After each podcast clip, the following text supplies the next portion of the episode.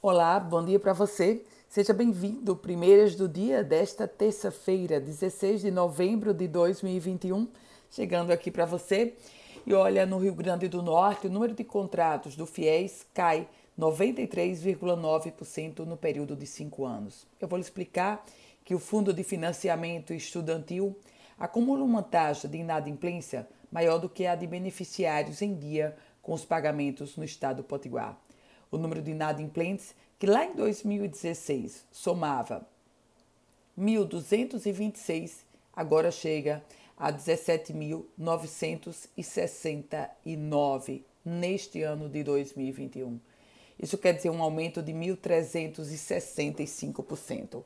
E sobre o número de novos contratos, agora no primeiro semestre de 2021 foi o mais baixo dos últimos cinco anos, com uma queda de 93,9%. A pauta agora é polícia, porque um homem foi preso pela Polícia Federal no aeroporto de Congonhas, em São Paulo, no final de semana. Ele é suspeito de assassinar a técnica de enfermagem Rosângela Alves Soares com mais de 10 tiros esse crime aconteceu em outubro na zona norte da capital potiguar. A prisão ela aconteceu no momento em que esse suspeito embarcava para Natal. A segunda vara criminal da comarca da capital potiguar já havia emitido um mandado de prisão temporário contra ele. Suspeito foi encaminhado para um presídio de São Paulo, onde vai permanecer à disposição da Justiça do Rio Grande do Norte. E a Defensoria Pública do Estado do Rio Grande do Norte vai ter um novo defensor. Foi eleito para o próximo biênio, biênio 2022-2023, Clístenes Micael de Lima Gadelha. Ele foi eleito, atualmente ele é o subdefensor público geral e vai assumir o comando da Defensoria Pública Estadual do Rio Grande do Norte. E uma ação que tramita na Justiça há mais de 30 anos pode estar próxima do fim.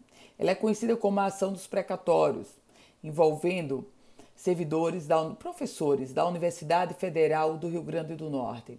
A ADURD, o sindicato da categoria, está fazendo uma espécie de plebiscito. E a proposta, esse precatório hoje está em torno de 100 milhões de reais, seria teria como beneficiário 1.928 professores. Incêndio. Um incêndio se espalhou pela vegetação do terreno de uma fábrica de refrigerantes desativada há cerca de cinco anos em Parnamirim, região metropolitana de Natal. O caso aconteceu ontem, fogo foi controlado. Não houve vítimas fatais, graças a Deus. E falando sobre saúde, o Rio Grande do Norte registrou o menor número de leitos de UTI operacionais para atendimento a pacientes com a Covid-19 desde maio do ano passado.